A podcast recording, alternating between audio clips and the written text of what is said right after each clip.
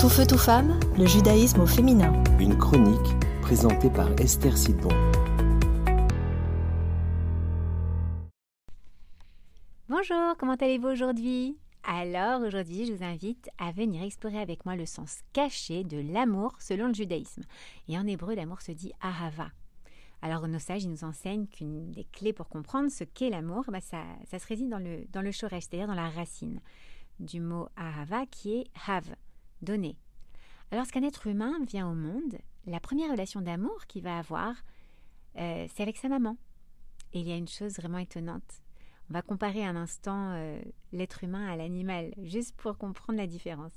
Est-ce que vous avez déjà regardé un de ces, un de ces documentaires pardon, animaliers dans lequel euh, on vous présente par exemple une jument, vous savez, qui après 18 mois de gestation, ben, elle met bas à un petit poulain et puis, après juste quelques secondes après sa naissance, bah, le petit poulain, il se met déjà sur ses petites pattes, encore toutes frêles, et pourtant, il marche. Et alors là, il se dirige tout seul vers sa mère pour se nourrir à ses mamelles. C'est un petit peu le, le self-service de la création, on va dire. Alors, pas besoin d'être un grand scientifique pour savoir que c'est pas du tout comme ça chez l'être humain, bien évidemment. Parce que si la femme est enceinte, elle, que de 9 mois, ben lorsqu'elle accouche, son petit est au contraire totalement dépendant. Pas un brib d'indépendance. Il dépend de ses parents pour être nourri, changé, déplacé. Et ça pendant, on va dire, à peu près 9 mois, non? Et bien en fait, pendant tout ce temps, la maman, elle va passer son temps à lui donner à manger, se réveiller plusieurs fois par nuit pour le cajoler quand il a mal au ventre, le changer, etc.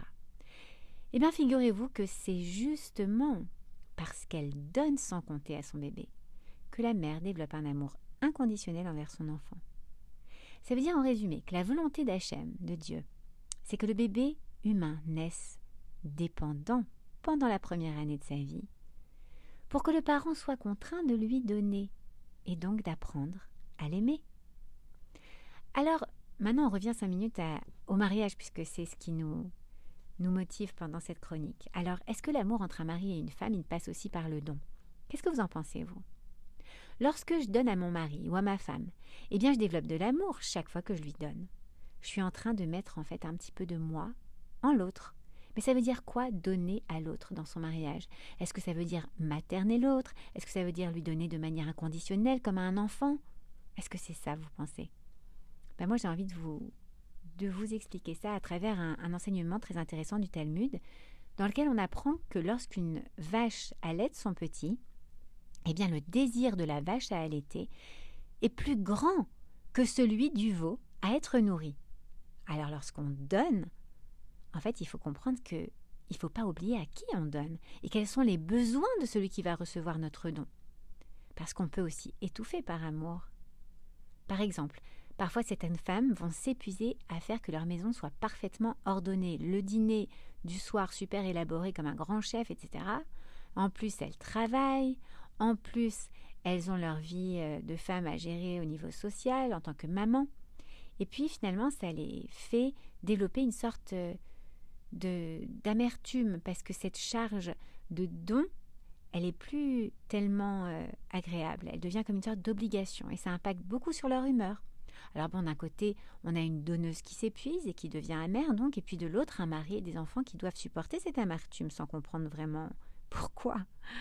Mais si on reconnectait un petit peu la donneuse avec les besoins réels de ses receveurs, si on demandait au mari Tu préfères quoi, toi? Une femme détendue et souriante, mais une maison un petit peu moins clinquante et organisée? Bah ouais, dans bien des cas, qu'est-ce que vous pensez qu'il répondra? Exactement.